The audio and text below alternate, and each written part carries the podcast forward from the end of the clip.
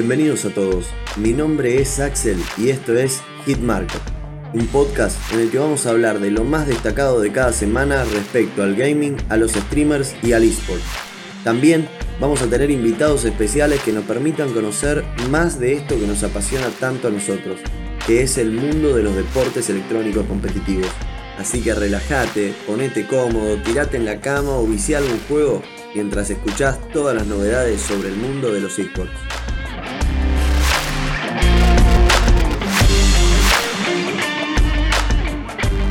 Bienvenidos al tercer capítulo de Hitmarker.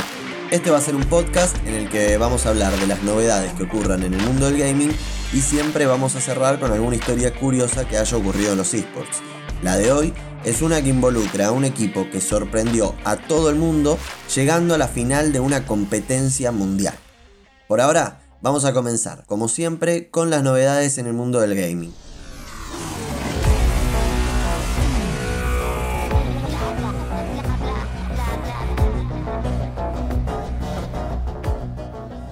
Del primer juego que vamos a hablar va a ser uno del cual ya estuve hablando en el capítulo anterior, y es nada más y nada menos que el nuevo título de Riot Games, Legends of Runeterra. Durante estas dos semanas se anunciaron varios nuevos campeones que van a ser incluidos en este juego de cartas coleccionables digital. El primero que se anunció fue Maokai, el personaje de League of Legends proveniente de la isla de las sombras. Su estilo de juego va a ser único y tiene otras tres cartas de la isla de las sombras que se van a unir a la batalla con él. El segundo anunciado fue Vi, la popular campeona de los guantes rompebóvedas proveniente de Piltover. Esta carta costará 5 unidades e inicialmente va a tener 2 de ataque y 5 de vida. Los últimos dos campeones que se han anunciado de forma simultánea son Mi Fortune y Twisted Fate. La primera contará con 3 puntos de daño y de vida y costará 3 unidades de maná, mientras que Twisted Fate costará 4 puntos de maná y tendrá 2 puntos de vida y de daño. Les recordamos que Legends of Runeterra debutó oficialmente el 30 de abril y todavía nos falta conocer un par de regiones, así que prepárense para ver más noticias al respecto de este juego en el próximo capítulo. Continuamos con otro título de la misma empresa, Valorant, el FPS de Riot Games. De lo primero que vamos a hablar es del sistema de rangos. Cuando surgieron los primeros datos de Valorant, se hablaba de que iban a ser similares a los de League of Legends, pero al final los rangos que se dieron a conocer eran distintos. Ordenados de peor a mejor, los nombres eran mercenario, soldado, veterano, héroe, leyenda, mítico, inmortal y Valorant, siendo este último el rango más alto. Pero ahora, los que no paran de investigar encontraron algo llamativo en los contenidos del juego, y es que los rangos cambiaron, de los que mencioné previamente a algo que ya conocemos la mayoría de nosotros. Esto es un sistema de rangos que va desde bronce hasta diamante, dejando a Inmortal y Valorant como los más altos por sobre el rango de diamante. Es decir, es muy similar al LOL, que tiene los rangos de maestro, gran maestro y retador sobre diamante. Otro cambio que realizaron, o mejor dicho, que van a realizar, es el anti-cheat de Valorant, Vanguard, el cual tenía preocupado a muchos de los jugadores por ser un servicio muy invasivo, que incluso se sigue ejecutando aunque el juego no esté abierto. Es por eso que Riot Games anunció que van a realizar cambios en este sistema y se va a incluir la posibilidad de cerrar Vanguard cuando no se esté jugando al Valorant. Esto se va a poder hacer desde un icono en la bandeja del sistema de Windows. Vamos a seguir viendo cuáles son las novedades que trae este nuevo título que para los que no lo recuerden va a llegar con su beta cerrada a Latinoamérica el 5 de mayo. Volcándonos a los shooters, una noticia vinculada con dos de los más famosos juegos de Valve, el Counter-Strike Global Offensive y el Team Fortress 2.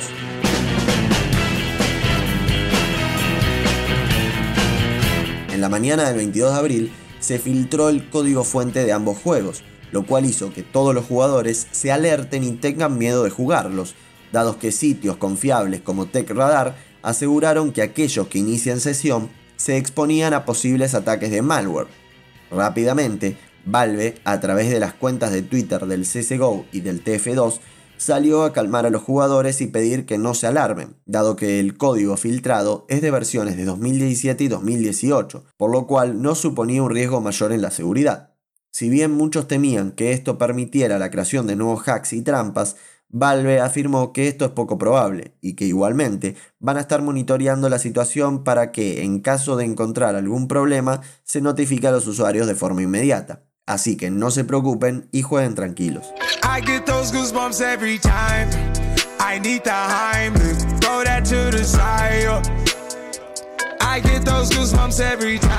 Por último, para finalizar con la sección de juegos, Fortnite nuevamente se lució y dio que hablar con un impresionante concierto de Travis Scott dentro del juego. Para los que no lo conozcan, Travis es un rapero, compositor y productor musical estadounidense que en los últimos años ha logrado una fama impresionante. Todos los que ingresaron al Fortnite en los días y horas anunciadas pudieron vivir Astronomical, el concierto virtual que Travis Scott dio en el juego.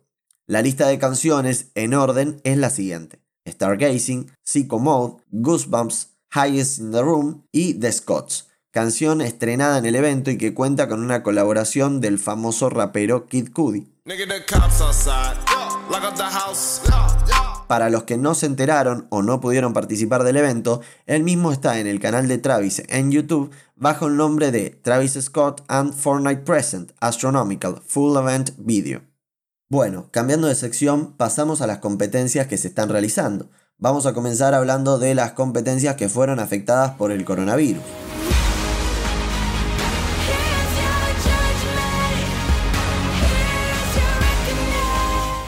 La primera en caer fue el MSI 2020, el prestigioso torneo del League of Legends, dado que teniendo en cuenta los modelos de predicción que señalan el impacto mundial de coronavirus, se dieron cuenta que las políticas de restricciones de viajes y reuniones públicas no van a disminuir de modo significativo para las fechas planificadas, que eran del 3 de julio al 19. A causa de esto, Riot anunció que probablemente el Mundial de LOL del 2020 tenga más equipos que sus versiones anteriores. Otra competencia cancelada por la pandemia fue el Mundial de Fortnite, uno de los eventos más esperados en el año. También anunciaron que todos los torneos se iban a realizar en línea y que esperaban poder organizar el Mundial en 2021. Por último, volviendo al género de los MOBA, The International 10 se va a retrasar, probablemente hasta el 2021. Esto es un gran golpe para la escena competitiva del Dota 2. Valve anunció que están explorando posibles fechas, pero lo más probable es que tengan que atrasarlo todo un año. De todas formas, la compañía prometió dar más información tan pronto como pueda.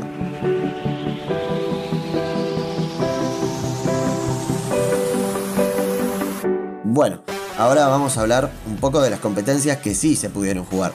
Y en este caso nos vamos a la LCS, donde luego de 6 años de espera, Cloud9 fue campeón nuevamente, ganándole 3 a 0 a FlyQuest, rival que estaba participando de una final de la LCS por primera vez. Cuando comenzó la serie al mejor de 5, FlyQuest casi logra ganar el primer partido, pero Cloud9 se lo dio vuelta y logró conseguir la victoria. El segundo juego estuvo inclinado siempre para el equipo de las 9 nubes y el tercero fue más parejo, pero igualmente Cloud9 logró adueñarse de más objetivos, consiguiendo la ventaja y ganando el último partido de la serie. Algo particular para destacar es que en Cloud9 se encuentra un jugador que había jugado en Europa, Sven, este había ganado el torneo europeo con G2 y ahora ganó con Cloud9, transformándose en el primer jugador en ganar un campeonato tanto en Norteamérica como en Europa. Yéndonos justamente a Europa, en la LEC, la principal liga de esta región, Gamers2 ganó la final contra Fnatic, ganando también con un 3 a 0 y sumando de esta forma su séptimo campeonato a lo largo de la historia.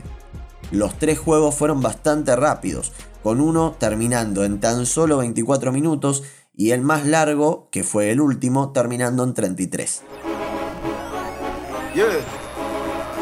Yéndonos a Corea, en la LCK Faker sigue siendo una leyenda y junto con su equipo T1 logró ganarle a Shenji en un rotundo 3 a 0.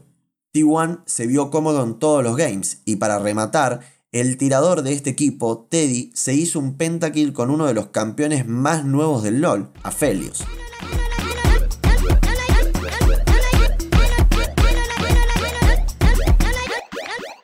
En nuestra región se acabó el torneo Apertura 2020 de la Liga Latinoamericana del LoL, y en la final que se dio entre Isurus Gaming y All Knights, Isurus arrancó con todo, Luego se lo dieron vuelta y quedaron 2 a 2, hasta que en el game definitivo All Knights tomó la posta y es ahora el nuevo campeón después del bicampeonato de Isurus.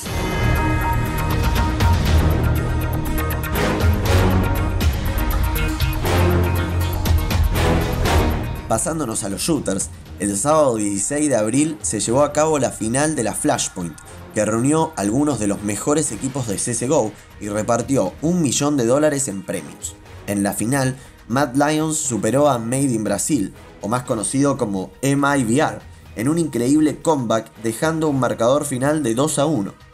En otra competencia, la Unity League Flow, ya hay una final a disputarse que va a ser el 4 de mayo entre Sinisters y Nocturne Gaming, que dejaron afuera a Hawks y Furious Gaming respectivamente. En la competencia de nuestra región que encamina a los equipos a la ESL One Rio, es decir, la competencia Road to Rio, Boom le arrebató el título a Isurus Gaming. La organización brasileña le ganó 2 a 0 al Tiburón, jugando en Nuke, donde ganaron 16 a 6, y por último en Mirage, donde estuvo más parejo, pero Boom se llevó el juego en un tiempo extra, terminando 22 a 19.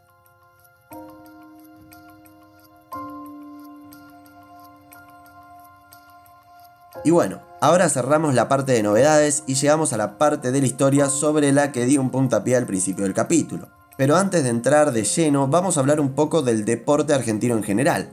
Si bien muchas veces no contamos con el desarrollo, la infraestructura o los proyectos de otros países, nuestros deportistas suelen ir a competir de par a par, sorprendiendo muchas veces con los resultados. Esto es algo que pasa en las disciplinas individuales, en las que son por equipos, en las más tradicionales y también en las nuevas, como es el caso de los esports. Justamente, de esta última es la que vamos a hablar, dado que hace casi 4 años ocurrió algo que hoy por hoy sigue dando para comentar, y esto fue cuando el 9 de octubre del 2016 la selección argentina de CSGO obtuvo el segundo puesto en el Mundial de Counter-Strike Global Offensive.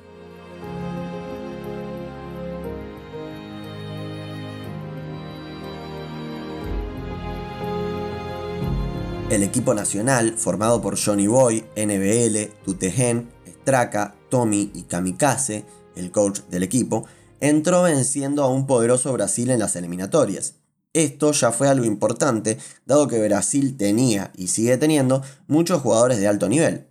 Ya en el Mundial había 8 selecciones, 4 europeas, una norteamericana, una sudamericana, una africana y otra asiática.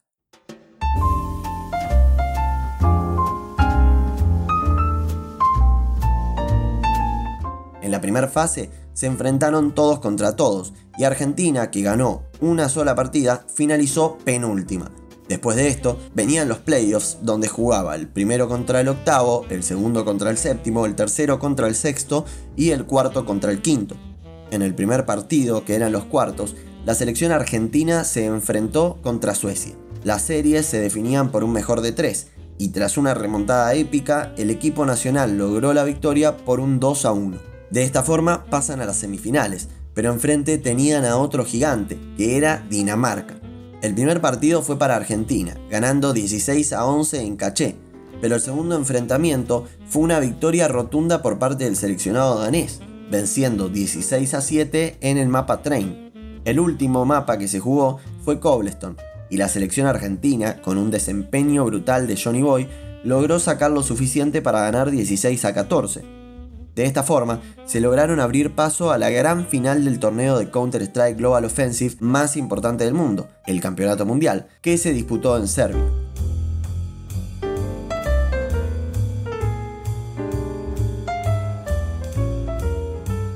En la final los esperaba el equipo de Turquía, que tenía jugadores de renombre y que verdaderamente se postulaban como los mejores. El primer mapa, Train, iba muy de cara para Argentina, que comenzó ganando la primera mitad 11 a 4, pero Turquía le devolvió el golpe con un contundente 12 a 3, remontando y llevándose el primer mapa 16 a 14. El segundo mapa era Overpass, uno de los preferidos por parte de los argentinos, por lo cual la selección nacional logró ganar con un definitivo 16 a 5.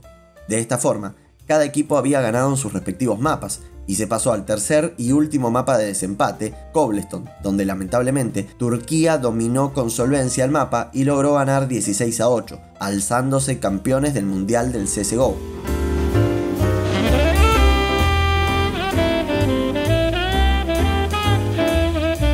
Pero esto no es una historia con un final triste. Porque si bien en la cabeza de muchos, y principalmente nosotros los argentinos, lo único que sirve es salir primeros, en este caso no fue así. Porque seis chicos lograron que suene el himno argentino ante miles de personas, en un certamen en el que no debían estar, en un mundo al cual no pertenecían, porque no eran ni de Europa, ni de Estados Unidos, ni de Asia, ni de Brasil.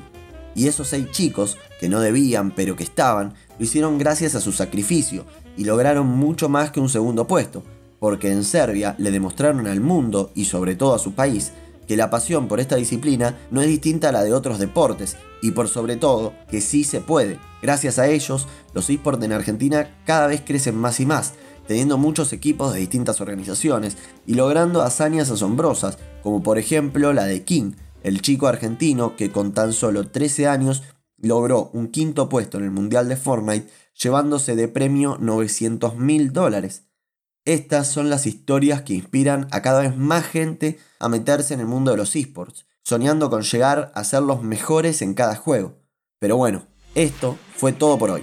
Compartan el capítulo con sus amigos en redes sociales, denle me gusta, comenten. Yo soy Axel, esto fue Hitmarker y les deseo un buen vicio.